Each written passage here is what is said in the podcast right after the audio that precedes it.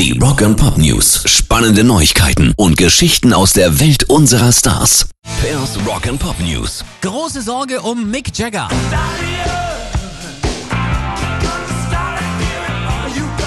Eine Unstimmigkeit bei einer Routineuntersuchung. Das soll der Grund dafür sein, dass die Rolling Stones ihre Tour verschieben müssen. Wie vor jeder Tour hatte Mick eine Routineuntersuchung. Diesmal wurde etwas entdeckt, das einen Monat lang beobachtet werden muss. Es könnte auch sein, dass Mick ins Krankenhaus muss. Das kommt aus dem Umfeld der Band, klingt erstmal gar nicht mal so wild. Komisch ist aber, dass alle Kollegen plötzlich wie wild postulieren, dass sie an seiner Seite sind, ihn unterstützen. Er selber schreibt, er sei am Boden zerstört, allerdings eben, weil er die Tour verschieben muss. Ich glaube, das ist alles nicht ganz so heiß, wie es gekocht wird. Trotzdem sagen wir alles Gute, Mick.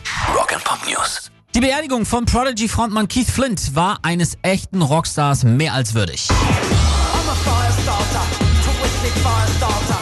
So wurde der Sarg in einer schwarzen Kutsche durch die Straßen von Braintree in Essex gefahren. Mit dabei zwei schöne Blumenarrangements. Eins zeigte das Ameisenlogo der Band, mit dem anderen wurde sein Spitzname Keith geschrieben. Beim Trauergottesdienst wurden unter anderem Aerials von System of a Down, Days Like This von Van Morrison und Wish You Were Here von Pink Floyd gespielt. Und die Fans tanzten an seinem Grab zu seiner Musik. So muss das sein. Pairs Rock and Pop News.